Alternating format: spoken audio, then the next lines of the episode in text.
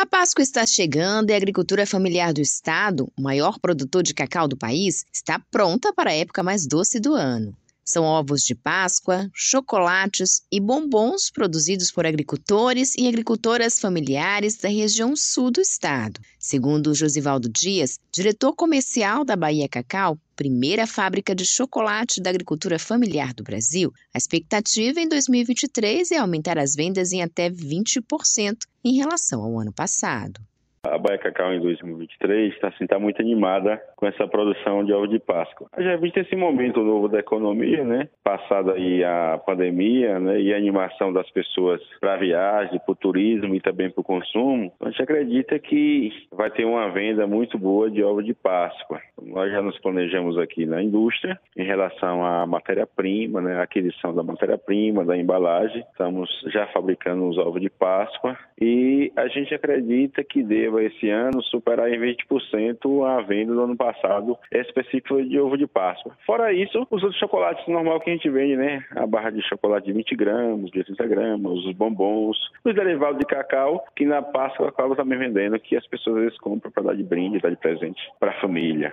Dias destaca que os chocolates da agricultura familiar baiana prometem uma Páscoa com sabor diferenciado e mais saudável. Então, o diferencial do ovo de Páscoa da Berca Cacau está justamente na fabricação e na matéria-prima, né? Ele é feito hoje aqui em dois percentuais de cacau, 50% de massa de cacau e 70% de massa de cacau. 50% é ao leite e 70% é sem leite, sem lactose. Significa o quê? Que o consumidor que compra o ovo de Páscoa da Breca Cacau, ele está consumindo é chocolate de verdade. Ou seja, a gente não usa gordura hidrogenada, não usa gordura trans, nem outro produto para dar cheiro ou sabor. É um cacau que produz o chocolate totalmente limpo, desde a produção lá no agricultor até o, o, o produto final. Ou seja, quem consome chocolate Breca Cacau está consumindo produto, além de regional, de alta qualidade e saudável.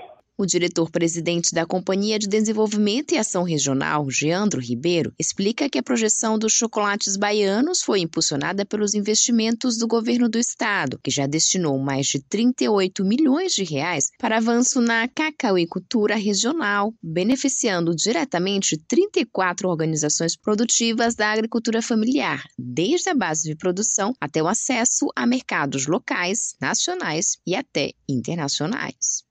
Ah, os investimentos que aconteceram na região cacaueira impactaram diretamente que esses investimentos modificaram a realidade da economia local. Né? Um investimento maciço nos agricultores familiares daquela região e que tem o protagonismo do cacau fizeram com que eles, além de produzirem o próprio chocolate, conseguissem ofertar amenda para as outras marcas de chocolate que lá estão.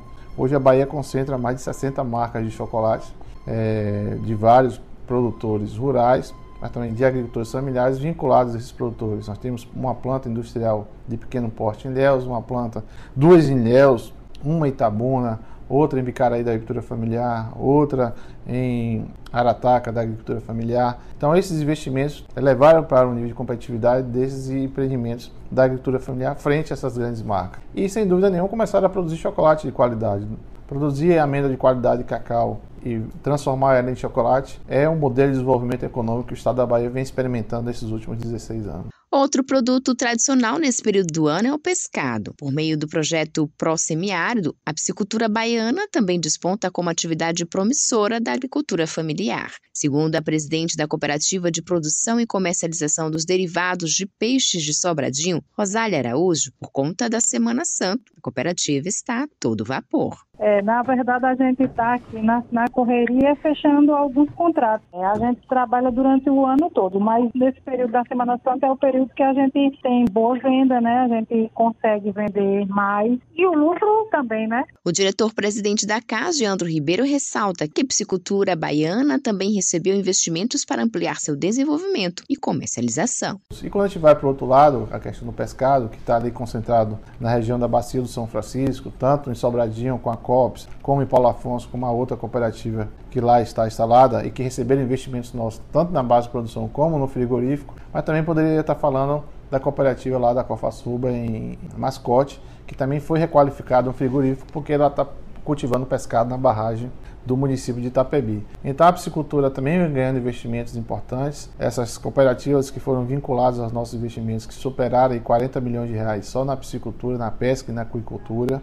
E a gente vem percebendo claramente que esses investimentos vêm produzindo resultados efetivos de ganho de renda é, para essas famílias envolvidas. A gente gera emprego, a gente aumenta a renda dessa, desses agricultores e é isso que o governo do estado da Bahia, através do, que começou com o ex-governador e senador da República Jacques Wagner, passou pelo ministro da Casa Civil e ex-governador Rui Costa e passa agora pelo governador Jerônimo Rodrigues, que foi titular dessa pasta, foi ele que liderou e começou todo esse processo de evolução da agricultura familiar e a gente está enxergando que muito será feito ainda. Josi Braga, para Educador FM.